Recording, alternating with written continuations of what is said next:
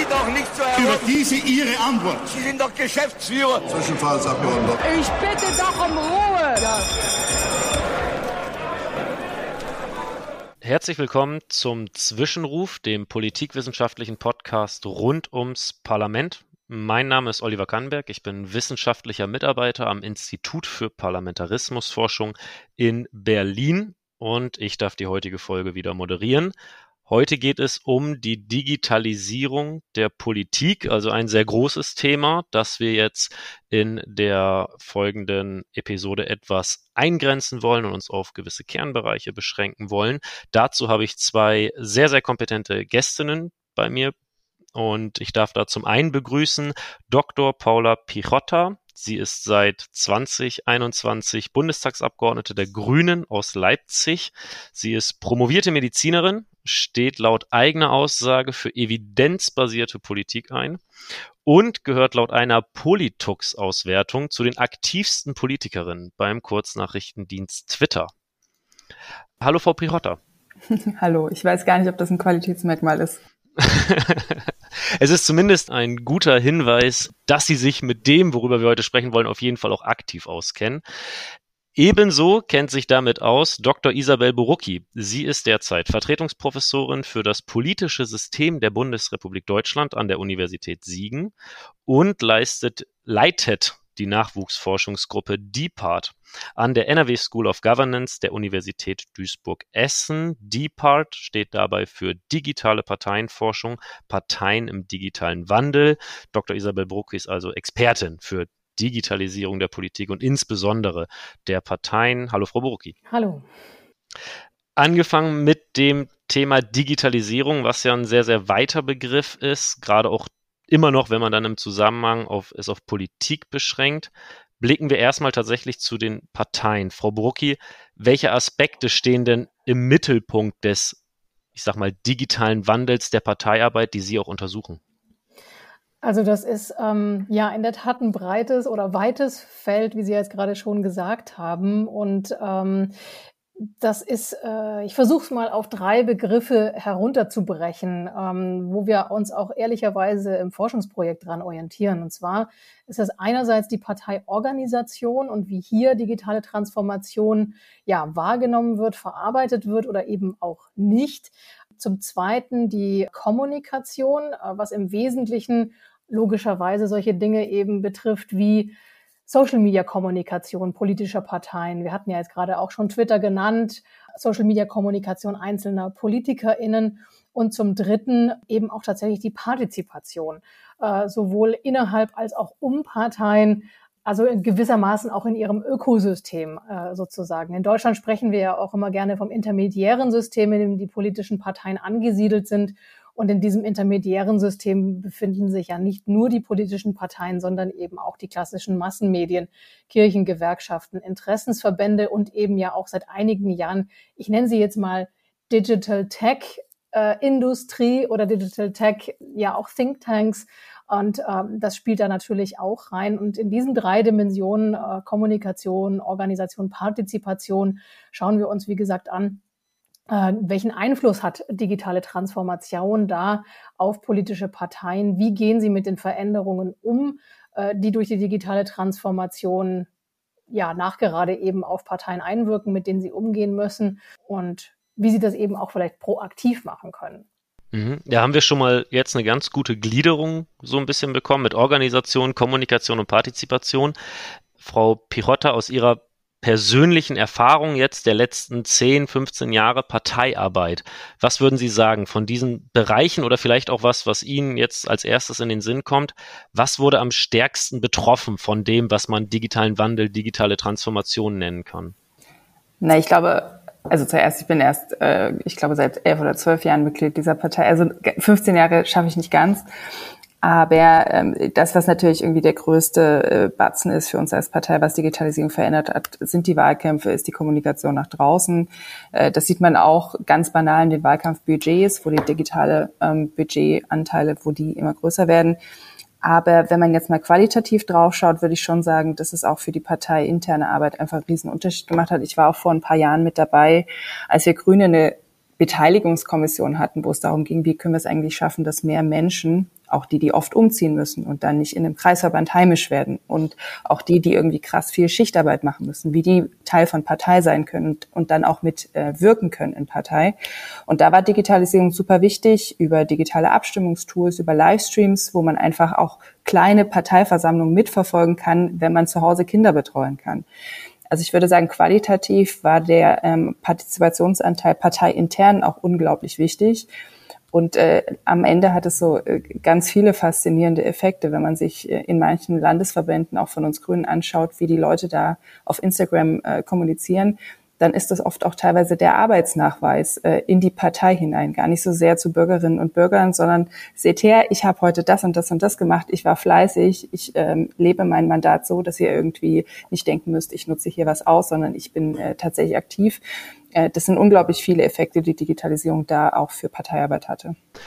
Frau Borucki, wenn Sie aus Ihrer Perspektive darauf gucken, in den letzten, ich sag mal wieder zehn Jahre, nehmen wir mal die, Organisation, Kommunikation, Partizipation. Worauf konzentrieren sich die Parteien, beziehungsweise lassen sich da bereits Parteien Unterschiede erkennen? Mm, ja, also ich, ich fange mal bei den Unterschieden an, sagen wir es mal so. Ähm, wir haben ja ähm, mit dem Einzug der AfD in, in den Bundestag miterlebt, wie sich auch das äh, Diskursklima und der politische Diskurs geändert hat, der Meinungsdiskurs und auch die Art und Weise, wie Debatten geführt werden. Darauf kommen wir vielleicht später noch zu sprechen.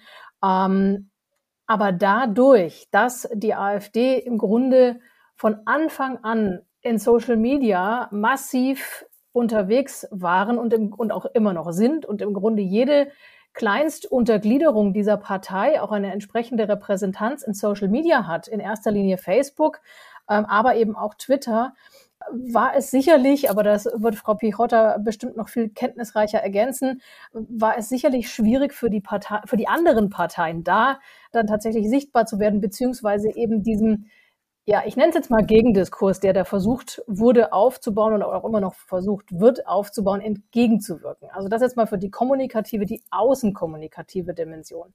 Was in den letzten 10, 15 Jahren aber auch verstärkt unternommen wurde von den anderen Parteien, sage ich jetzt mal, ist tatsächlich Reformbestrebungen anzustrengen, sowohl innerparteiliche Reformen, die sich darum bemühen, eben beispielsweise den Punkt der Partizipation, innerparteiliche Beteiligung stärker in den Fokus zu rücken und das eben nicht nur durch die Grünen äh, vorangetrieben wurde ähm, oder die das eben, finde ich, auch sehr, sehr deutlich basisdemokratisch vorangetrieben hatten, sondern eben auch die anderen Parteien, die hier ja versucht hatten, das äh, zu verbessern mit Reformbewegungen und, und äh, Strukturreformen, aber eben auch sich ein Stück weit nach zu öffnen für Nichtmitglieder, äh, eben Themenforen zu machen äh, und eben sich auch zu öffnen in der Themenarbeit, in der programmatischen Arbeit.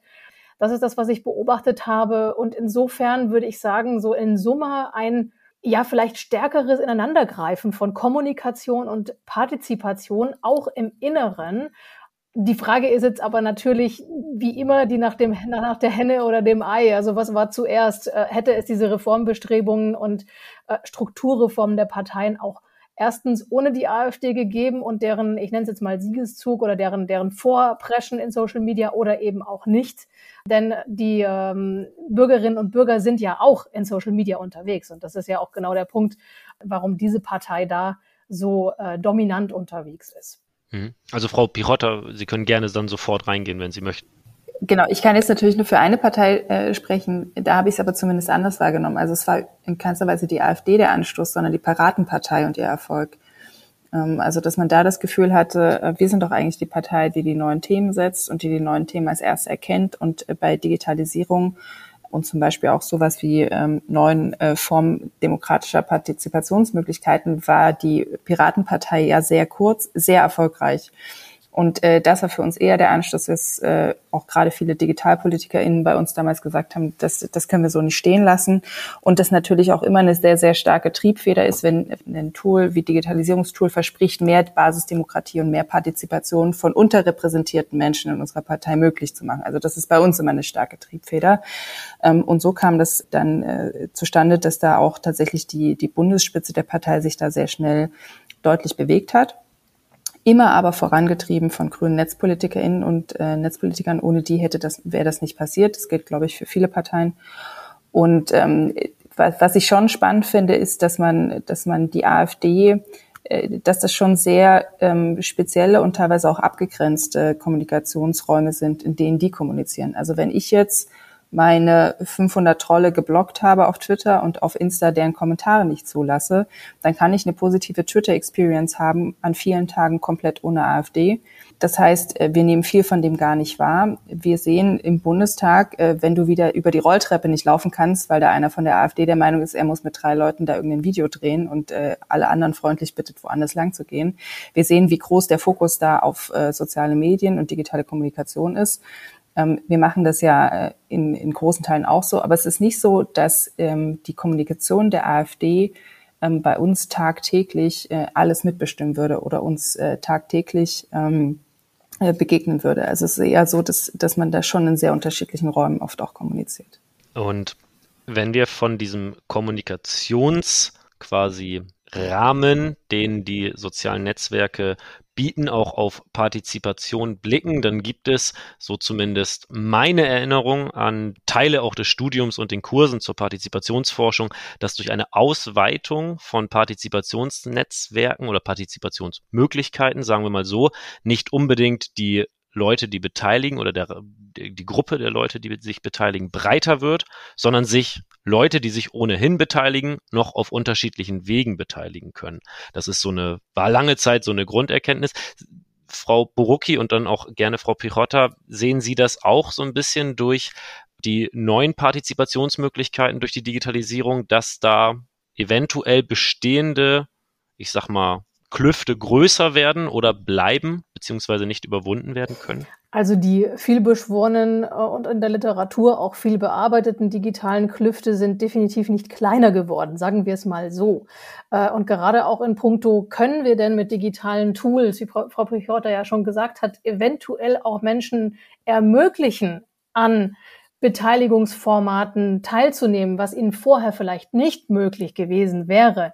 Das beobachten wir schon, aber eben eine Beseitigung dieser, dieser Klüfte im Sinne der, ähm, der, ähm, der Equalization, also der Gleichwertigkeitsthese, haben wir bisher nicht beobachtet, sondern wir beobachten eben bisher auch in der digitalen Partizipationsforschung eher eine Normalisierung ohnehin schon bestehender Ungleichheitsverhältnisse. Und insofern, das ist äh, ja der Elefant im Raum und hier ähm, stärker reinzugehen in der Forschung und auch in der öffentlichen Wahrnehmung. Ähm, es ist auch im Grunde eins meiner Ansinnen in meiner Forschung, da tatsächlich auch den Finger in die Wunde zu legen und zu sagen, ja, es ist aber halt immer noch nicht so, dass diejenigen, die sich beteiligen möchten, über digitale Tools alle Möglichkeiten hätten, die sie sowieso, äh, also die sie, die sie vorher ohne digitale Tools nicht hätten, sondern wir haben noch immer ähm, ja die bekannten Biases und Klüfte derjenigen, die sich eben ohnehin viel beteiligen, die beteiligen sich auch in digitalen Formaten viel. Also das jetzt mal ums ganz schematisch sozusagen. Es gibt da sicherlich auch Schattierungen zwischen Schwarz und Weiß. Das möchte ich jetzt nicht ähm, negieren natürlich. Genau, also ich finde das ganz spannend, äh, schematisch und äh, das ganz große Bild, äh, das stellt sich ja. wahrscheinlich auch über die verschiedenen Parteien so dar. Es gibt aber halt dann so die vielen einzelnen Beispiele, wo dann tatsächlich gerade auch in Corona-Zeiten dann plötzlich ganz neue Menschen ähm, auch sich äh, beteiligen konnten ganz großer Punkt, Menschen, die nicht vor Ort sind und sich plötzlich auch aus dem Auslandssemester zur Mitgliederversammlung ja. ihres Kreisverbands zuschalten können und anders als vor Corona nicht nur den Stream schauen äh, können, sondern weil alle zu Hause sitzen, auch digital abgestimmt werden muss. Digitale Abstimmung übrigens ganz, ganz heikles Thema, mhm. äh, gerade bei Grünen. Ähm, dann plötzlich auch aus dem Auslandssemester in Stockholm mit abstimmen können. Oder ganz, ganz typisch, Frauen, die sehr, sehr aktiv waren und äh, in der Partei und jetzt aber zum Beispiel kleine Kinder zu Hause versorgen müssen. Mhm können tatsächlich an abendlichen Mitgliederversammlungen eher von zu Hause teilnehmen, weil sie dann einfach Kinderbetreuung, also Familie und politisches Ehrenamt besser miteinander vereinbaren können. Wir hatten jetzt sogar eine Kollegin, ähm, die im Stadtrat saß, die in Corona-Zeiten das mit kleinen Kindern geschafft hat, dieses Stadtratsmandat wahrzunehmen und jetzt, wo die Sitzungen wieder in Präsenz gegangen sind, das abgeben musste. Mhm. Also da sehen wir auch sehr, sehr relevante Konsequenzen davon, dass äh, alle Digitalisierungspartizipationsmöglichkeiten äh, in Corona Zeiten, gerade auch in der Kommunalpolitik, jetzt eben nicht eins zu eins so weiterlaufen. Mhm. Sie haben da schon angesprochen, können das aber vielleicht auch gerne nochmal ausführen. Online-Abstimmungen als Reizthema. Das ist ja auch in der größeren Debatte, wenn man sagt, elektronische Abstimmungen im weitesten Sinne als eine Art Reizthema. Wie haben Sie das bei den Grünen erlebt? Woran stößt man sich da, wenn man jetzt auch gerade an die Zuhörerinnen und Zuhörer denkt, die vielleicht noch nie in der Partei waren oder gar nicht diese Parteiabstimmung kennen? Was ist da das äh, Problem? Das größte Problem aus meiner Sicht, ähm, und ich gehöre da auch zu denen, die digitale Abstimmung nicht ähm, als komplett unproblematisch sehen, ist, ähm, dass es sehr schwer ist, mit digitalen Tools alle Charakteristika einer wirklich nachvollziehbaren, freien, geheimen Wahl auch abzubilden. Und das scheitert vor allen Dingen oft an dem Kriterium der Nachvollziehbarkeit der Wahl. Also in einem normalen Wahllokal oder wenn ich jetzt auf einer Parteiversammlung äh, eine Abstimmung mache, kann ich als einzelnes Mitglied, wenn ich hinterher, und das ist gerade für uns auch in Ostdeutschland ja durchaus relevant, also hier gibt es auch viele Bündnisgrüne, die einfach 89 noch äh, gefälschte Wahlen erlebt haben, kann ich hinterher hingehen und kann sagen, ich möchte alle Stimmzettel nochmal nachzählen. Äh, passiert ja auch äh, von Vertretern rechter Parteien gerade sehr viel. Und das ist bei einer digitalen Abstimmung halt in dieser Form nicht gegeben, weil ähm, das, also es gibt äh, verschiedene Systeme, auch kommerzielle Abstimmungssysteme, die das in Teilen ermöglichen wollen, aber letztendlich gibt es keine eins zu eins Nachvollziehbarkeit der Wahl für jedes abstimmende Mitglied oder jeden abstimmenden Mensch ähm, in der Situation. Und das ist natürlich prinzipiell geeignet oder kann nicht komplett ausräumen, dass Abstimmungen stärker angezweifelt werden können. Abgesehen davon gibt es natürlich immer noch das äh, Problem, dass solche Wahlen auch beeinflusst werden können, ohne dass das für die einzelne abstimmende Person ähm, sofort ersichtlich äh, wäre. Also wir haben so ein bisschen intern ähm, die Regelung, dass nicht ganz so relevante, ähm, nicht ganz so große Entscheidungen können auch digital abgestimmt werden, wenn es zum Beispiel durch Corona nicht anders möglich ist. Und ähm, relevante große Personalentscheidungen zum Beispiel müssen dann definitiv äh, per, per Briefwahl oder per Urnwahl erfolgen. Äh, Frau Borucki, wissen Sie vielleicht, ob es da auch dann rechtliche Vorgaben schlichtweg gibt? Das, durch das es gibt ja ein Parteiengesetz und solche Aspekte, die dann vielleicht sagen, Online-Abstimmung, inwiefern ist das möglich? Naja, sagen wir es mal so, das Parteiengesetz ist von 1967. Da war an das Internet und Online-Abstimmungen noch nicht zu denken. Äh, und insofern ist es auch nachgerade sinnvoll, dass die Parteien da auch seit einigen Jahren im Dialog darüber sind, dieses Parteiengesetz zu reformieren. Die Frage ist eben nur, in welche Richtung. Und da teile ich auch tatsächlich die Bedenken, äh, die Frau Pichotta gerade angeführt hat, nämlich gerade in Bezug auf die Nachvollziehbarkeit. Ähm, ich bringe mal ganz wirklich noch mal ein simpleres Beispiel. Ich war jetzt bei der Bundestagswahl Wahlhelferin und wir hatten wirklich das Problem, dass wir nicht so ganz sicher waren, haben wir die Stimmen jetzt richtig gezählt. Wir haben die dann halt noch mal in der Schule ausgebreitet und eben noch mal geguckt, haben wir die Stapel jetzt richtig gemacht, so wie es im Leitfaden eben drin steht und können wir die jetzt auch so zählen, wie uns die Auszählhilfe das vorgibt. Und das ist eben schwierig, im elektronischen Verfahren nachzubilden.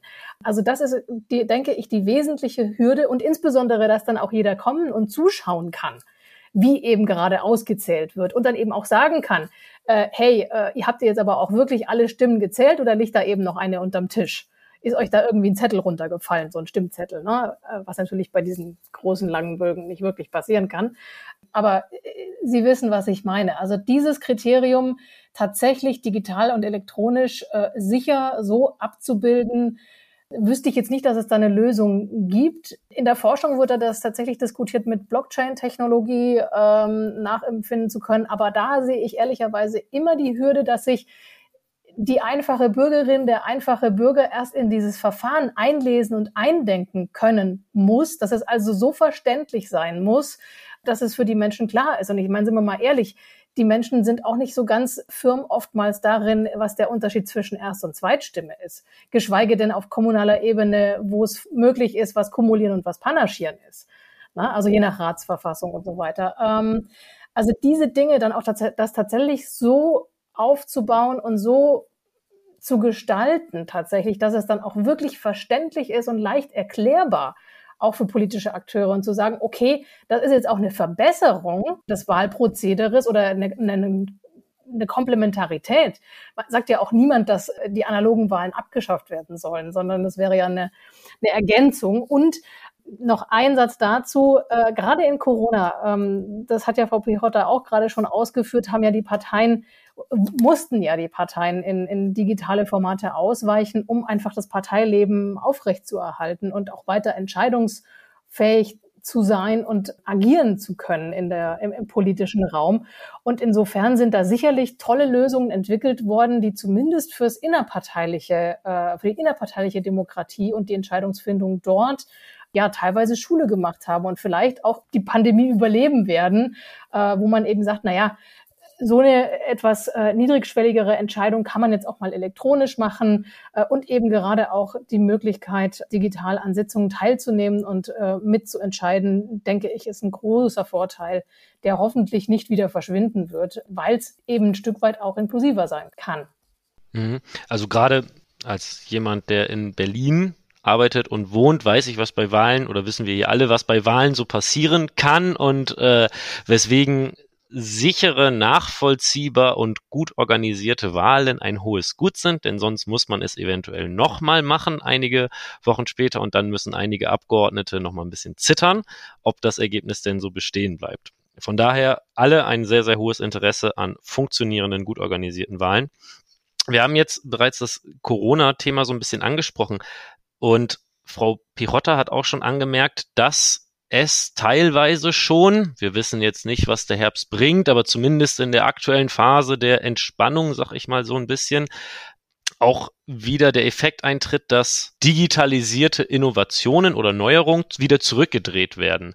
Wie merken Sie das auch innerhalb der Partei? so ein bisschen, dass da vielleicht die eine oder andere Sitzung dann doch wieder in Präsenz geht oder dass man auf andere Formen, die man sich in den letzten zwei Jahren so ein bisschen angeeignet hat, wieder verzichtet und zum althergebrachten, traditionellen zurückgeht? Also es sind ja, es erleben die Menschen ja nicht als, äh, auch, auch grüne Menschen nicht als Rückschritt, sondern als äh, Erleichterung, dass es wieder geht.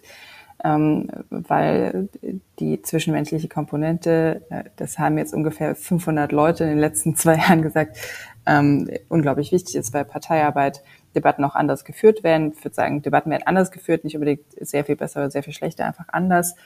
Und ähm, dass das einfach unglaublich viel was, was sonst auf Parteitagen passiert, in, in digitaler Form einfach nicht abbildbar ist. Also ähm, eine der spannenden Konsequenzen von digitalen Parteitagen bei den Grünen ist, dass die Menschen auf einmal den Reden zuhören, was auf einem normalen Parteitag quasi nicht passiert oder zu großen Teilen nicht passiert in den meisten Fällen.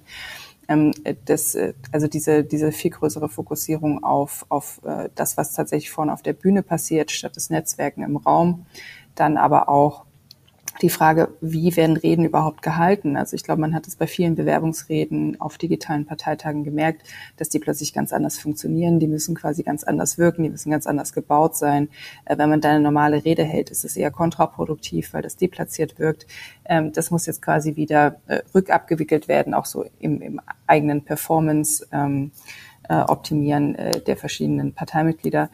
Also es wird insgesamt nicht als, als Rückschritt wahrgenommen, außer vielleicht von, von Menschen, die tatsächlich, wie jetzt zum Beispiel im Leipziger Stadtrat, äh, dadurch dann einfach nicht mehr ähm, politisch partizipieren können, weil es einfach nicht mehr vereinbar ist. Aber zu großen Teilen wird es nicht ähm, als äh, Verlust wahrgenommen, äh, sondern als Erleichterung, dass jetzt quasi wieder klassische Parteiarbeit möglich ist. Und ähm, diese digitalen Parteitage waren ja oft äh, teilweise sogar noch teurer auch wenn man das fast nicht glauben kann, als reale Parteitage. Also man muss oft trotzdem Räume anmieten, wo man dann halt wenig Leute hat, aber komplette Streaming-Technik, unglaublich viel Staff, der zum Beispiel im Hintergrund ähm, die digitale Unterstützung äh, für Mitglieder, die abstimmen wollen und so weiter gewährleistet. Und wenn man jetzt äh, das machen wollte, dass man quasi den Präsenzparteitag zum Beispiel komplett durchführt mit all seinen Kosten plus alle Möglichkeiten der hybriden Zuschaltung, dann explodieren halt die Kosten. Aber dann hat man quasi die Kosten aus beiden Welten. Und das ist für viele Parteistrukturen einfach nicht machbar. Ähm, und auch nicht nur bei den Grünen.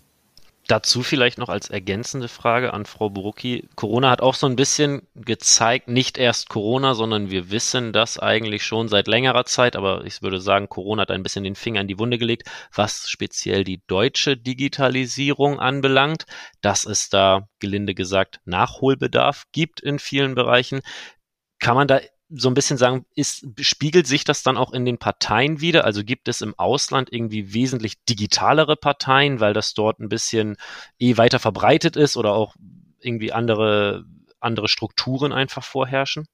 Also ich weiß jetzt nicht, ob es an den Infrastrukturen liegt, aber da sind wir ja wirklich hinten dran, was den Netzausbau angeht, äh, was die Geschwindigkeit des Netzes angeht, was die mobile Netzabdeckung angeht, diese ganzen Dinge. Ähm, da ist Deutschland nicht besonders gut. Also gibt Beispiele sogenannter, ja, wirklich digitaler Parteien, die auch in der Parteientypologie als digitale Parteien bezeichnet werden. Und das sind interessanterweise spanische und italienische Parteien, wo ich jetzt nicht sagen würde, die sind massiv Vorreiter in Bezug auf digitalen Infrastrukturausbau.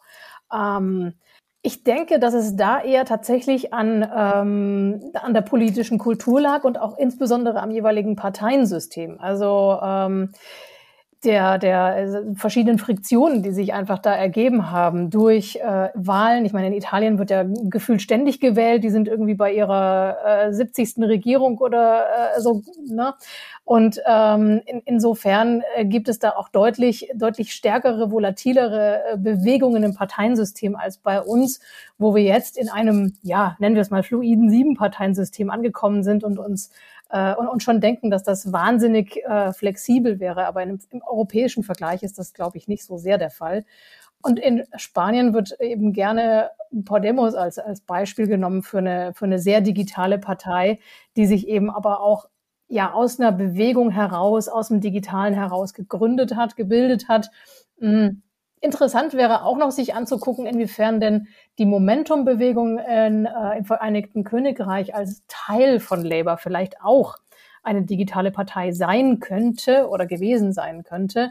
Ähm, aber alle diese digitalen Parteien, egal welche wir jetzt uns genauer angucken wollen, auch in Mittelosteuropa, haben gemeinsam, dass sie einen gewissen Bewegungscharakter haben, sagen wir es mal so, äh, und dass sie eine, eine sogenannte Basisorientierung, eine Grassroots-Orientierung haben und aus dieser auch ihre ja, Mobilisierungskraft schöpfen. Und das macht es spannend, sich diese Parteien anzugucken. Und ähm, ja, also insofern, ich kann nicht wirklich sagen, dass es mit der Infrastruktur zusammenhängt, sondern es sind eher die Rahmenbedingungen Parteiensystem, Wahlsystem, Regierungssystem, die da äh, als Katalysatoren wirken. Und denke ich schon, dass die, die Piratenparteien als europäisches Phänomen da schon in gewisser Weise Pate gestanden haben mögen für diese jetzt aktuell wieder aufkommenden neuen digitalen Parteien. Hm. Wenn wir von den Parteien allmählich so ein bisschen den Übergang in das Thema Parlaments- bzw. Debattenkultur finden möchten, würde ich gerne noch einen Zwischenschritt machen und zwar an Frau Pichotta ganz persönlich beziehungsweise an Sie. Wie hat sich das für Sie denn geändert, als Sie den Entschluss gefasst haben, in die Politik zu gehen, was Ihr persönliches Digitalverhalten auch anbelangt? Es gab jetzt in der jüngeren Zeit immer mal wieder Fälle, wo auch Politikerinnen und Politiker quasi eingeholt wurden von digitalen Spuren ihrer Vergangenheit, die ja nun mal, was ja nun mal ein relativ neues Phänomen ist, dass man nun gucken kann, was hat denn der oder die vor zehn Jahren getwittert oder mal gepostet oder von sich so gegeben. War das für Sie irgendwie so ein Thema, als Sie den Entschluss gefasst haben, okay, ich möchte Politik jetzt ernsthafter im Sinne von vielleicht äh, professionell äh, verfolgen? Denkt man dann an sowas oder ist das nicht so präsent im ersten Moment? Also dadurch, dass ähm, Shitstorms äh, gerade auch in Wahlkämpfen auch von nicht professionellen Grünmitgliedern losgetreten werden können. Und das äh, quasi auch in jedem Wahlkampf einfach ein ganz äh, wichtiges Arbeitsfeld ist, genau sowas zu vermeiden ist das, glaube ich, äh, tatsächlich nicht auf die Personen äh, beschränkt, die jetzt irgendwie Mandate ausüben, sondern ähm, die, die, die Sensibilisierung aller, die sich äußern dafür, dass sie in dem Moment, wo sie Parteimitglied sind, äh, sehr anders wahrgenommen werden, als wenn sie einfache Bürgerinnen oder Bürger sind. Das ist, glaube ich, sehr fortgeschritten. Und äh, was jetzt äh, diese Arbeit erleichtert, ist, dass ja zunehmend auch Arbeitnehmerinnen und Arbeitnehmer für äh, Entgleisungen in den sozialen Medien teilweise auch ähm, ihre Berufe verlieren, ihre äh, Anstellungen verlieren und auch dort eine höhere Sensibilität herrscht. Und ich glaube, das insgesamt hat dazu geführt, dass einfach alle Menschen, nicht nur welche, die ähm, mit Mandat in Parlamenten sitzen, sehr genau schauen, was sie digital von sich geben. Ich finde auch, dass sich da die Art und Weise, wie man miteinander kommuniziert, schon sehr stark gewandelt hat. Also ich bin länger auf Twitter als in der Grünen Partei, ist auch kein Qualitätsmerkmal.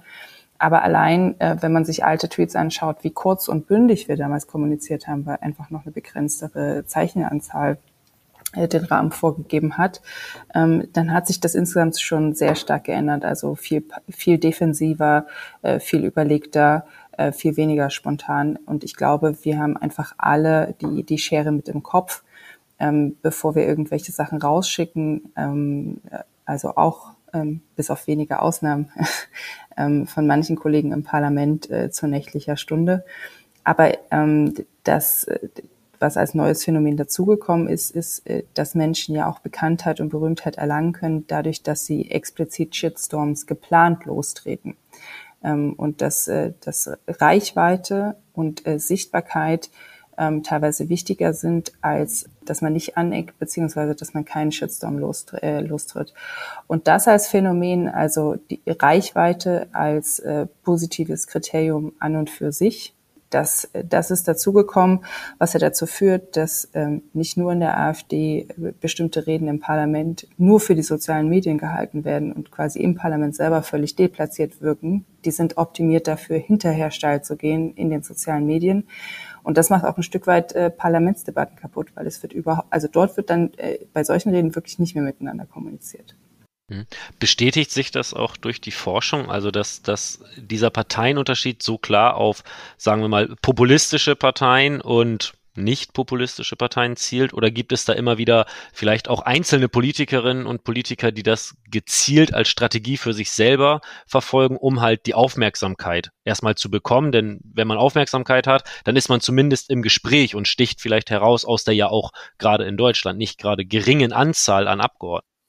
Ja, äh, ganz richtig. Also ich denke, wenn wir da die, ich sage jetzt mal, individuelle Einzelpolitikerinnen-Ebene und die Parteienebene voneinander unterscheiden, können wir das so schon sehr äh, stark beobachten, dass es da eben Einzelinteressen von Einzelindividuen gibt, die eben mehr oder weniger äh, populistische Kommunikationselemente und Stile einsetzen oder eben auch nicht es zeigt sich aber schon eben auch auf der sogenannten Meso-Ebene der Parteien, dass das insofern System hat, als dass populistische und polarisierende Kommunikationsstrategien äh, doch vermehrt von populistischen Parteien verwendet werden, um eben genau äh, ja in den Social Media Resonanz und Tragweite, Reichweite zu produzieren und gar nicht mal so sehr tatsächlich in Anführungsstrichen nur in der parlamentarischen Debatte, denn die Öffentlichkeit dort ist ja denkbar begrenzt. Das sind ja in Anführungsstrichen nur die Parlamentarier.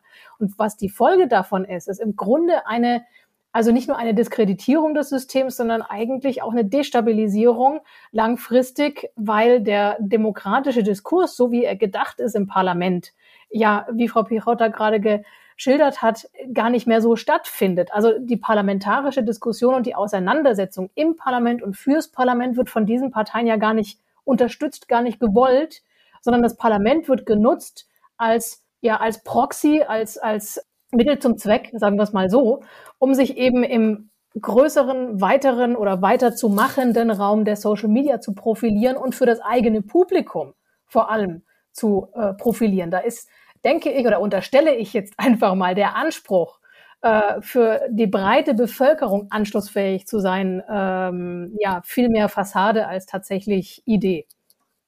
Gerade dazu gab es auch zu diesem grundsätzlichen Gedanken unlängst einen Beitrag in der Zeitschrift für Parlamentsfragen von mhm. Wolfgang C. Den verlinken wir auch dann gerne für die Zuhörerinnen und Zuhörer in unseren äh, Show Notes. Der hat sich dazu auch nochmal in äh, Aufsatzform Gedanken gemacht wir haben jetzt über die Debattenkultur im Bundestag gesprochen, die sich verändert hat und auch die Debattenkultur im Internet wird zumindest nach dem, was ich jetzt so wahrnehme, als zunehmend schon kritisch, wenig konstruktiv, in Teilen toxisch bezeichnet, aber auch Frau Pichotta hat da schon so Gegenmaßnahmen vorgeschlagen bezüglich wie mit Trollen oder mit negativen Stimmungen umzugehen ist. Und gerade da hatte ja auch mit gab es mit Corona, würde ich mal sagen, ein ganz besonderes Reizthema in den letzten zwei Jahren.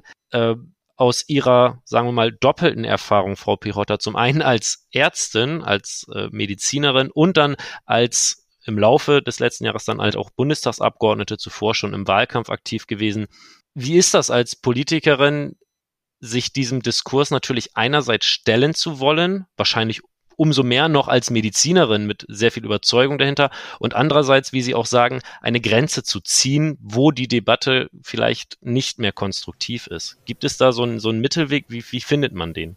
Also wenn man das, äh, was Sie jetzt sehr komplex gefragt haben, runterbrechen will auf quasi, wie, wie gehe ich, wie, wie versuche ich das zu operationalisieren, dass ich auf Twitter überhaupt noch sein kann, ähm, dann würde ich sagen, es gibt A, es gibt wirklich immer noch die Nischen, auch auf Twitter, wo Twitter so funktioniert, wie es in der idealsten aller idealen Welten funktioniert. Zum Beispiel gibt es so ein, so ein, so ein Twitters, also Raum von unglaublich vielen biomedizinischen äh, WissenschaftlerInnen auf der Welt, die gerade auch zu Anfangszeiten von Corona unglaublich viel untereinander kommuniziert haben, sich gegenseitig Papers in Threads erklärt haben, die aufgearbeitet haben äh, für andere in der Community. Das hat unglaublich gut funktioniert. Äh, Med Twitter zum Beispiel. Ähm, das sind, das sind die Räume in Twitter ähm, und auch in anderen sozialen Medien, die unglaublich gut funktionieren. Und äh, dann gibt es natürlich unglaublich viele andere Räume. Und ähm, also was man natürlich einerseits versuchen kann, ist, äh, dass man diese Räume, die extrem toxisch sind, nicht tangiert. Das heißt, ich versuche ähm, keine, also wenn ich keinen Shitstorm auf mich ziehen will, wenn ich keine Aufmerksamkeit von rechts haben will, dann benutze ich einfach bestimmte Hashtags nicht, die vor allen Dingen dort zirkulieren und die, die vor allen Dingen dort gesehen werden. Wenn ich auf der anderen Seite aber natürlich genau in diese Debatten reinstoßen will, wenn ich genau mit diesen Leuten interagieren will, dann benutze ich genau diese Hashtags. Ähm, man blockt einfach Leute, ähm, wo man vom Account schon sieht, dass die äh, wahrscheinlich ähm, äh, wenig daran interessiert sind, in Debatte zu gehen, sondern vor allen Dingen Debatten zu stören. Ähm, es ist so, dass wenn wir komplett fremde äh, Accounts schreiben und die wirken wie normale Bürgerinnen und Bürger, ähm, und das ist vom Volumen her überhaupt handelbar, dann antworte ich meistens einmal, aber nicht auf die sechste und siebte und achte Nachfrage, weil Brieffreundschaften auf Twitter ähm, selten produktiv sind. Und äh, jeder, der beleidigt, jeder, der droht, wird halt einfach geblockt. Ähm, das führt dann auch dazu, dass man halt einfach auch über die Dauer dann bestimmte Sachen nicht mehr sieht. Und ich muss sagen, mit diesen ganzen Maßnahmen, das war jetzt nicht alles, aber mit diesen ganzen Maßnahmen schaffe ich es, dass ich Twitter nutzen kann, ohne dass es so toxisch ist, dass ich sagen muss, dass das beeinträchtigt mich in meinem Wohlbefinden und in meiner Möglichkeit, politisch zu arbeiten. Aber das muss man halt alles einziehen und ähm, dann, dann muss man auch äh, ignorieren können, wenn irgendwelche rechten äh, YouTuber und Blogger äh, dann ähm, groß im Netz veröffentlichen, äh, dass sie geblockt wurden und dass das sehr demokratiefeindlich wären äh, von der Abgeordneten wie mir. Das gehört dann halt einfach dazu, aber auch das, äh, also ich zumindest kann das, kann das gut ignorieren. Frau Burucki, wie deckt sich das mit Ihren Erfahrungen, vielleicht auch von anderen politisch Aktiven aus der Forschung, was diesen Diskurs angeht? Also gibt es da veränderte Richtungen, wie ja, konstruktiv oder wenig konstruktiv das ist? Ist das einfach nur ein subjektiver Eindruck oder lässt sich das auch irgendwie vielleicht objektiv beschreiben, wie da die Entwicklung der letzten zehn Jahre, würde ich jetzt mal wieder sagen, ist? Also ich denke schon, dass das generalisierbar ist, was wir gerade gehört haben und dass es vielen politisch Aktiven so geht, dass sie irgendwann die Entscheidung treffen, sich dieser toxischen Diskussionskultur eben nicht auszusetzen und eben nicht das Argument zu kaufen, dass es ja alles unter der Meinungsfreiheit laufe, äh, ne? also dem sich, sich nicht äh, zu, zu unterwerfen sozusagen. Das denke ich schon, dass sich das bei vielen auch so ergeben hat. Die Frage ist halt, was bedeutet das für den, für den allgemeinen äh, Diskurs, beziehungsweise was bedeutet es eben, wenn man solche, solche Menschen blockt, beziehungsweise was ist das denn eigentlich für ein Phänomen, dass diese Menschen meinen, sie können einen beleidigen oder äh, eben versuchen, äh, ja, mehr oder weniger exklusiv Zugang zu äh, politisch Aktiven zu bekommen, äh, nur weil man den direkten Kanal über Twitter oder ein anderes soziales Medium hat. Ich denke, das Phänomen ist, äh, und das klingt jetzt vielleicht zu banal oder trivial, ähm, dass jetzt jeder Stammtisch ja, Angehörige seine mehr oder weniger halbgarn Ideen und Meinungen überall rausposaunen kann in eine breitere Öffentlichkeit, als es halt früher der Stammtisch war. Wo eben die anderen sechs bis acht Leute am Stammtisch gesagt haben, also halt mal, jetzt denk doch nochmal drüber nach, ist das denn wirklich äh, so, äh, also wo es noch ein lokales und eben insbesondere auch analoges Korrektiv gab, äh, was eben schwierig oder vielleicht nahezu unmöglich äh, in sozialen Medien herzustellen ist, weil, äh, wie, wir, wie wir auch durch viele Forschungen wissen, gerade das Durchbrechen von sogenannten Hassnormen ist extrem schwierig. Also wenn die Menschen erstmal in diesen ja, Spiralen drin sind und in diesen anderen alternativen Räumen der toxischen Diskussionskultur ist es eben schwierig, sie daran zu erinnern, dass Hate Speech eigentlich gegen die Norm ist und eigentlich sie empathische menschliche Wesen sind und auch die anderen die, die auf der anderen Seite des Computers sitzen, wo sie gerade versuchen zu beleidigen und zu drohen, auch Menschen sind. Also das ist auch was, was ich beobachte, dass im Grunde die, die Emotionalität wahnsinnig hoch getrieben wird, entgegen einer Faktizität, also einer, einer evidenzbasierten Diskussion und gleichzeitig auch die Empathie dafür fehlt, dass wir Menschen sind und dass wir in einer menschlichen sozialen Kommunikation unterwegs sind. Und das ist im Grunde das, was auch, ja, was kognitiv äh, die, die, die Maschinen mit uns machen oder halt eben die Social Networks, dass wir dazu nicht mehr in der Lage sind, diese, diese Empathie aufzubringen. Und insofern, äh, um zum Anfang zurückzukommen, zu sagen, als politisch Aktiver, ich setze mich dem einfach nicht aus, weil ich will meine politische Arbeit gut machen. Ich will für die Menschen da sein, die mich gewählt haben, will mit denen in Kontakt kommen, äh, ist einfach eine pragmatische Entscheidung. Was es für demokratietheoretische Konsequenzen hat, müssen wir noch abwarten. Das ist ähnlich nicht final absehbar wie auch die Digitalisierung äh, insgesamt. Und auch die Entwicklung der einzelnen Netzwerke. Wir ja. haben jetzt sehr, sehr viel über Twitter gesprochen, wenn man da allein denkt, was in den letzten drei Wochen über mögliche Käufe und Verkäufe. Das ist spannend, ja da hätte dann auch sehr, sehr viel noch passieren können. Wenn wir das einmal vielleicht wieder Forschung und die Praxiserfahrung so ein bisschen gegenüberstellen, findet auch neben Twitter politische Diskussion statt? Also kann man da so ein bisschen sagen, wie hoch sind denn die Anteile auch andere Netzwerke, um sie jetzt durchzunennen, Facebook, Snapchat, TikTok, was es alles gibt, oder auch ganz klassisch E-Mail, die eigene Homepage, sind das noch wichtige Aspekte für Abgeordnete, um mit ähm, Bürgerinnen und Bürgern halt irgendwie auf einem digitalen Wege im Kontakt zu bleiben? Jetzt ist die Frage, an wen die Frage geht. Äh, an, an beide gerne. Also, da würde ich das natürlich erstmal ähm, grob und äh, mit dem Gesamtblick einordnen lassen.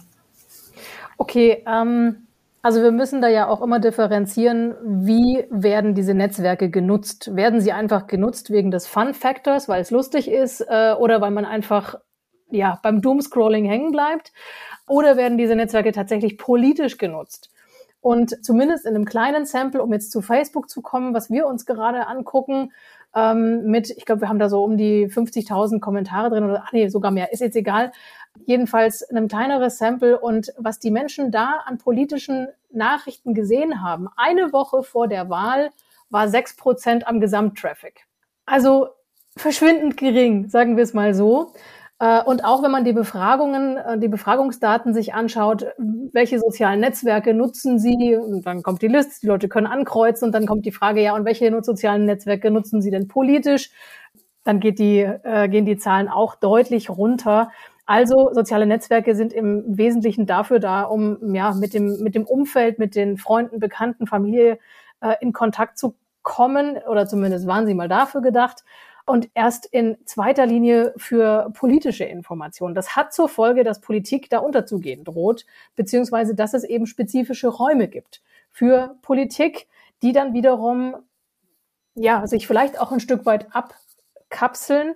Und das unterscheidet sich logischerweise auch von äh, Plattform zu Plattform, um jetzt mal das ähm, nochmal zu einzubringen. Es ist etwas anderes, ob ich auf Facebook unterwegs bin, auf Twitter, auf Instagram oder eben auf TikTok äh, oder auf Snapchat und ähm, dann eben auch die Frage, inwiefern man sich den Plattformlogiken, die da äh, vorherrschen sind, eben anpassen oder anpassen möchte. Ich meine, auf Instagram kann man jetzt keinen 500 Wörter Text unterbringen wie auf Facebook beispielsweise, weil Instagram einfach ein sehr bildgetriebenes und bildzentriertes soziales Netzwerk ist, wohingegen auf TikTok äh, der Text natürlich gar nichts zu suchen hat, sondern hier ein Video gedreht werden muss oder sollte im Idealfall. Also diese, ja, nennen wir es mal Architekturen der sozialen Netzwerke spielen natürlich nochmal mit darin rein, für was diese Netzwerke eigentlich überhaupt genutzt werden. Und da können wir schon zusammenfassen, dass die eher textlastigeren Netzwerke, sage ich jetzt mal Facebook und eben auch Twitter, ähm, was ja im Grunde nur aus ähm, Text besteht, eher für politische Informationen und Nachrichtennutzung geeignet sind als jetzt die rein visuellen, wenngleich politische Nachrichten ja auch audiovisuell gut transportiert werden können. Also das schließt sich jetzt nicht aus. Aber die, wie gesagt, die politische Nachrichtennutzung über soziale Netzwerke wird oftmals auch von uns politischen Kommunikationsforschern überschätzt, ähm, weil wir einfach davon ausgehen, alles ist da politisch, aber es geht halt dann doch nur um Katzenvideos und andere nicht politische Dinge.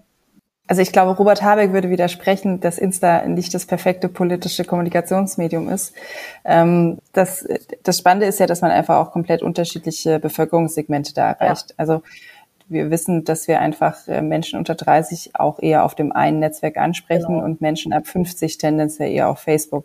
Also das macht mindestens einen genauso großen Unterschied in der Art und Weise, was wir wo kommunizieren und mhm. ob wir überhaupt noch da kommunizieren, wie äh, der, der Textanteil.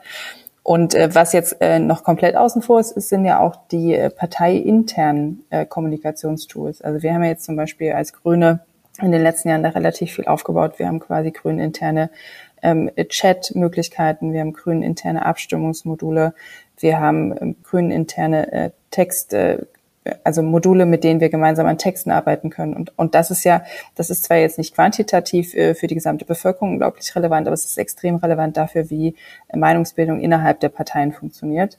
Und äh, das finde ich so, schon sehr spannend, dass gerade auch wenn man sich eben bestimmten Regeln, bestimmte soziale Netzwerke nicht ähm, unterwerfen will, dann teilweise auch auf solche Strukturen ausgewichen wird. Also es war zum Beispiel ganz lange in sehr vielen Parteien extrem typisch, dass man geschlossene Facebook-Gruppen hatte für verschiedene Parteiuntergruppen und so weiter. Und es war der Tod.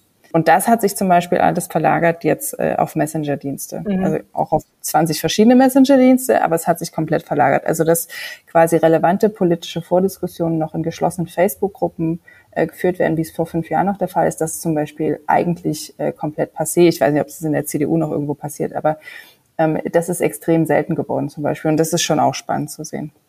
Hm, auch dazu könnten wir noch einen, einen Text verlinken zum letzten, was Sie gesagt haben, vom ähm, Herrn Fuchs, Kommunikationsberater, der über die Messengerisierung von Politik schon so ein paar Mal gesprochen hat. Auch das ein Effekt, der, glaube ich, in anderen Ländern noch ein Tick stärker ist als hier in Deutschland, aber auch allmählich so rüberschwappt, diese Direktkommunikation so ein bisschen auf das Smartphone, kann man so mal vereinfacht sagen. In Anbetracht der Zeit würde ich allmählich zu meinen letzten beiden Fragen überleiten. Zunächst an Sie beide die Frage, wo sehen Sie denn in, wenn wir den Blick mal in die Zukunft werfen, den größten Nachholbedarf in der, sagen wir mal, tatsächlich Parteiarbeit? Also wo müsste entweder in nur Ihrer Partei, wenn wir jetzt an Frau Pirotta und die Grünen denken, oder grundsätzlich, wo könnte jetzt der nächste große Schwung sein, wo sagen Sie, wo sind noch Potenziale zu holen, wo Parteien sich mit den Möglichkeiten der Digitalisierung noch etwas mehr durchringen müssen,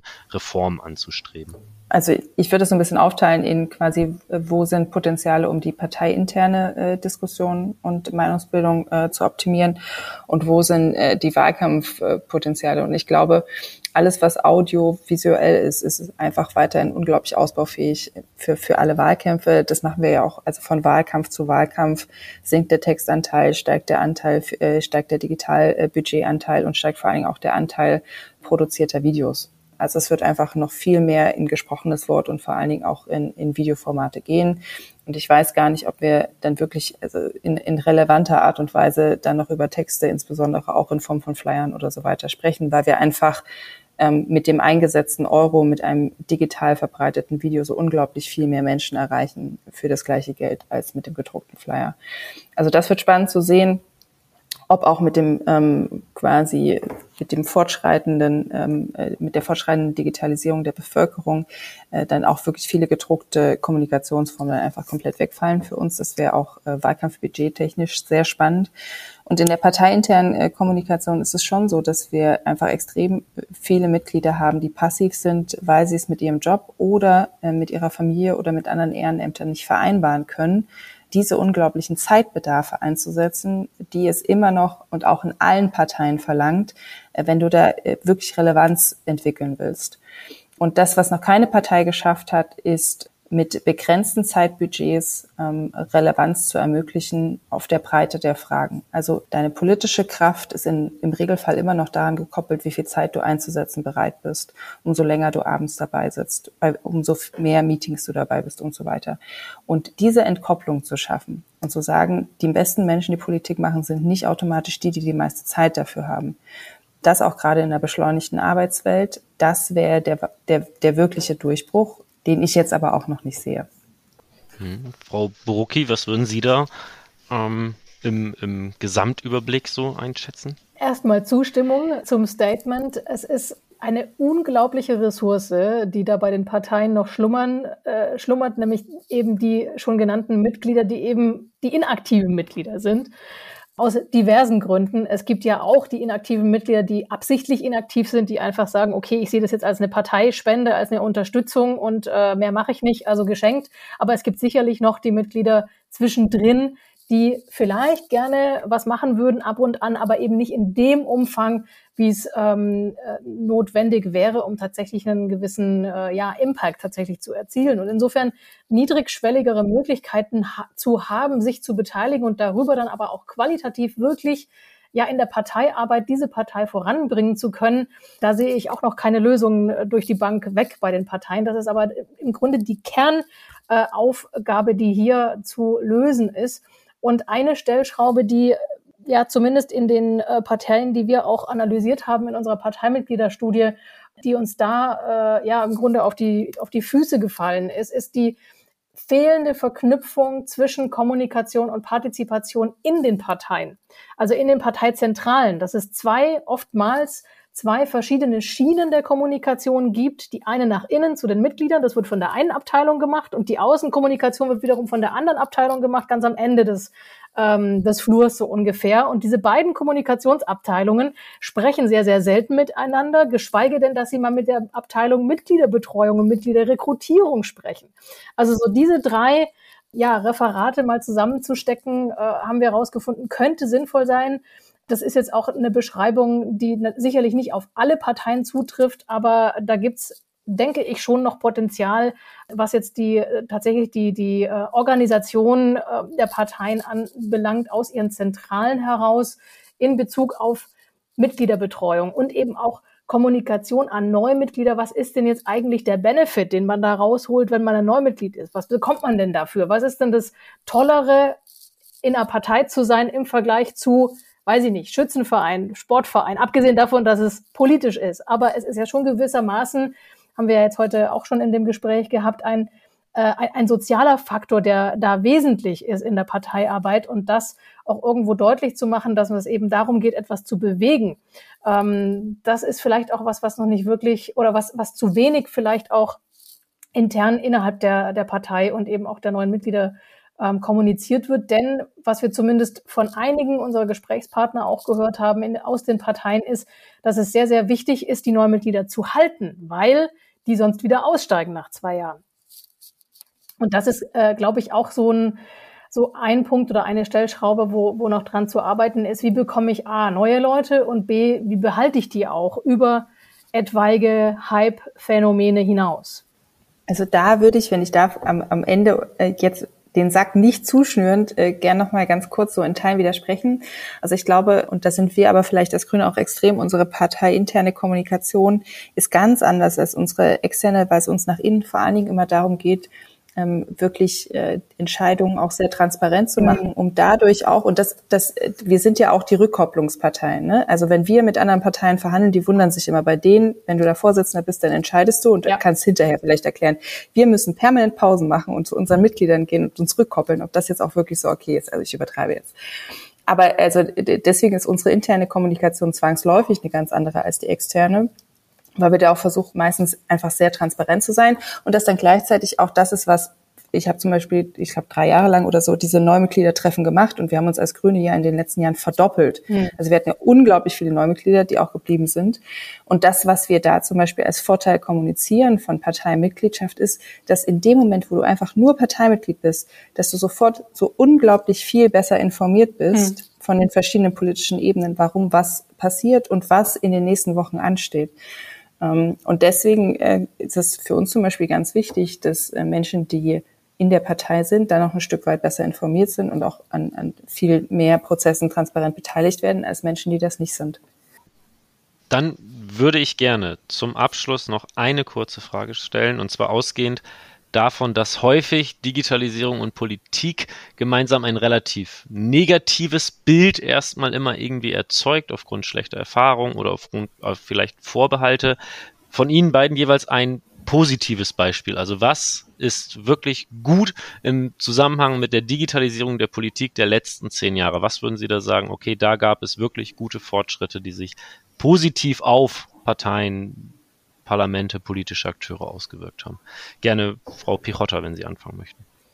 Also das ist vor allen Dingen auch ein Phänomen aus den Anfangszeiten von Twitter noch, ähm, dass du einfach an viel mehr Veranstaltungen auch parallel und in Echtzeit teilnehmen konntest. Also du konntest in der einen Stadt sitzen und du konntest aber auf Twitter oder in anderen sozialen Medien mitverfolgen, was gleichzeitig bei der Parteiveranstaltung irgendwie drei Kreise weiter oder im Bund oder in einem anderen Landesverband passiert ist.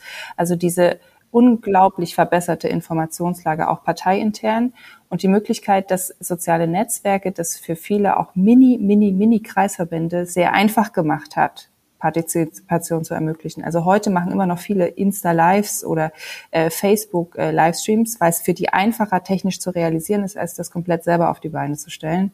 Und äh, bei allen auch negativen Punkten, die man da mit nennen muss, ist das einfach eine ganz große Verbesserung für, für deren Arbeit gewesen. Ja, also das hätte ich jetzt auch gesagt, ähm, dass es im Prinzip die, ja, die Möglichkeit der ortsungebundenen Echtzeitkommunikation Einzug gehalten hat in die Parteiarbeit und eben nicht nur in die Parteiarbeit, sondern generell in die politische Sphäre. Also Abgeordnete, die, die, die da sitzen und in ihre Smartphones gucken oder in ihre Tablets und äh, gleichzeitig äh, was tippen, Nachrichten schreiben oder eben Informationen äh, anschauen, das ist schon unglaublich und wir sehen ja auch ein exponentielles Wachstum der Informations, äh, des Informationsumfangs jedes Jahr, äh, was es natürlich nicht einfacher macht, äh, mit dieser Informationsflut letzterdings umzugehen was ich für mich als Hochschullehrerin im Bereich der politischen Bildung auch als eine gewisse Herausforderung ansehe, den Leuten auch beizubringen, damit umzugehen. Ähm, aber das jetzt nur als Fußnote. Nein, ich denke, es gibt schon sehr, sehr viele Chancen auch. Und auch um das Beispiel nochmal aufzugreifen, gerade junge Mütter mit kleinen Kindern profitieren enorm von der Möglichkeit, von zu Hause an Parteigremiensitzungen oder anderen Parteiveranstaltungen teilnehmen zu können, was eben analog nicht möglich wäre, schlicht und ergreifend, weil keine Mutter geht aus dem Haus, selbst wenn die Kinder schlafen, um äh, zu einer Parteisitzung zu gehen. Also das ähm, kann ich mir nicht vorstellen. Außer die ist direkt nebendran und man hat jemanden, der auf die Kinder aufpasst. Aber es ist sagen wir es mal so, mit deutlich mehr Logistik äh, und Aufwand verbunden, äh, als einfach nur ins Nebenzimmer zu gehen. Also das ist, denke ich, schon ein deutlicher Vorteil. Und die Frage, die, mich, die sich mir aber eben immer noch stellt, ist, wie wird es mit, mit Corona weitergehen und werden die tollen Sachen, die jetzt ausprobiert wurden und die sich auch als positiv erwiesen haben äh, während der Pandemie, werden die behalten werden und gibt es da so eine Hybridisierung zwischen Online und Offline oder wird eben alles wieder zurückgefahren? Also da bin ich sehr, sehr, sehr gespannt, wie sich das jetzt alles noch entwickeln wird was sicherlich nicht nur für die Politik gilt, sondern auch für viele andere Lebensbereiche. Man denkt an ja. wissenschaftliche Konferenzen und so weiter und so fort, wo es ja auch dann teilweise um auch, sagen wir mal, Klimafragen geht oder so, ob man ja. 500 Wissenschaftlerinnen von A nach B fliegen muss und so weiter und so ja. fort. Das sind natürlich Themen, die werden bleiben. Gleichzeitig hat auch Frau Pichotta gesagt, natürlich Netzwerkeffekte Leute von Angesicht zu Angesicht sehen, ist schon noch eher die menschliche Natur und findet man schon noch irgendwie ein bisschen angenehmer. Dennoch, die Vorteile, die von Ihnen beiden genannt wurde, die Ortsungebundenheit, können wir ja auch heute bestätigen, denn wir nehmen aus drei unterschiedlichen Städten jetzt äh, relativ einfach und schnell einen Podcast auf. Und damit möchte ich mich auch bedanken bei meinen beiden Gästen. Äh, zum einen Dr. Paula Pichotta, Bundestagsabgeordnete der Grünen aus Leipzig und Dr. Isabel Brucki, Vertretungsprofessorin an der Universität Siegen. Vielen Dank für Ihre Zeit und für das wirklich sehr, sehr interessante Gespräch. Gerne. Vielen Dank zurück. Vielen Dank.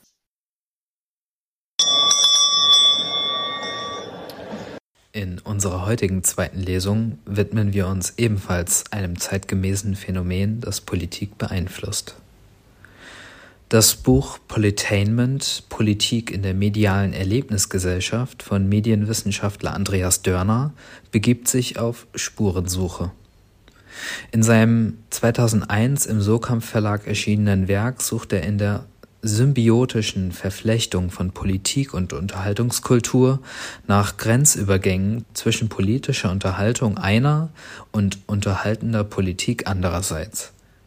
Andreas Dörner ist Professor für Medienwissenschaft an der Philipps-Universität in Marburg. Seine Forschungsgebiete reichen vom Fernsehen als politisches Medium, politischer Kommunikation als solche sowie Medien, politische und Unterhaltungskultur.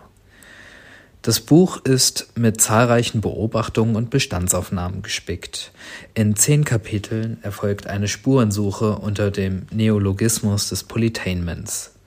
Einer Einführung in die mediale Erlebnisgesellschaft folgt die Betrachtung von Unterhaltungswelt, Unterhaltungswelten, wo offen gefragt wird, was Unterhaltung eigentlich ausmacht und warum sich Information und Unterhaltung nicht gegenüberstehen, sondern bisweilen einander bedingen. Weiter geht Dörner auf Medienkommunikation und Unterhaltungsöffentlichkeit ein und wirft in Kapitel 5 die Schlagwörter der Amerikanisierung und Entertainisierung als Phänomene der Fiktionalisierung des Politischen im Wahlkampfzeiten auf hier wird von dem Umstand gesprochen, dass etwa ein Parteitag in der Erlebnisgesellschaft nicht mehr eine langweilige Veranstaltung sich treffender Delegierter darstellt, sondern als Marketing-Event aufgezogen und vermarktet werden muss, um genügend Aufmerksamkeit als knappes Gut des 21. Jahrhunderts zu erhalten dass sich Wahlkampfveranstaltungen immer mehr an amerikanische Conventions angleichen, ist nur einer unter vielen Belegen, die Beobachtende unter dem Schlagwort der Amerikanisierung fassen. Weitere Kapitel des Buches behandeln unterschiedliche Medienbühnen, auf denen sich Politainment abspielt, der Politik-Talkshow, TV-Serien und Kinofilme. Zum Ende zieht Dörner eine Bilanz, wie es um Politainment in Deutschland bestellt ist. Neben dem Befund, dass Politik im Unterhaltungsformat eine personalisierte, einfach konstruierte und leicht greifbare Wirklichkeit abbildet, trägt Dörner der Bedeutung von Emotionalisierung, eines sprichwörtlichen Feel-Good-Moduses im Kampf gegen anhaltende Politikverdrossenheit Rechnung, die er als Stabilisator politischen Systemsvertrauens benennt Angesichts deren Fragilität ist hier von einer Unterhaltungsfalle zu warnen, denn letztlich ist das Wohlfühlmomentum von kurzer Dauer und läuft Gefahr, Erwartungshorizonte heraufzubeschwören, gegen die das politische Alltagsgeschäft nicht ankommen kann.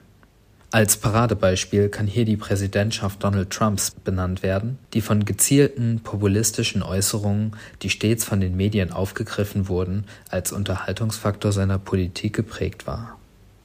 Politainment eignet sich ob seines Erscheinens vor nunmehr 20 Jahren geradezu für eine zweite Lesung. Hat es in seiner Aussagekraft und Analysefähigkeit des Medienzeitalters kaum an Aktualität eingebüßt den Lesenden, die dennoch mit aktuelleren Praxisbezügen konfrontiert werden wollen als Schröders Kanzlerkandidatur, dem seien seine zahlreichen Publikationen von politischer Krisenkommunikation, der medialen Institution der Sondersendung als Ausgestaltung von Krisenkommunikation und mehr empfohlen. Ganz aktuell gibt Andreas Dörner mit Ludgera Vogt einen Sammelband heraus, der sich mit der Krisenkommunikation in Sondersendungen befasst dieser ist 2020 im Springer VS Verlag erschienen.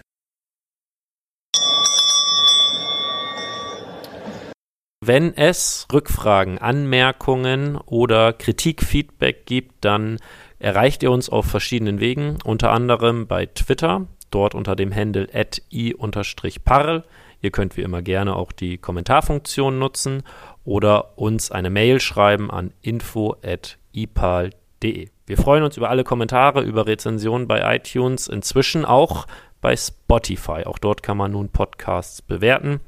Würden wir uns freuen und am meisten würden wir uns freuen, wenn wir uns auch beim nächsten Mal wieder hören. Bis dahin, bleibt gesund.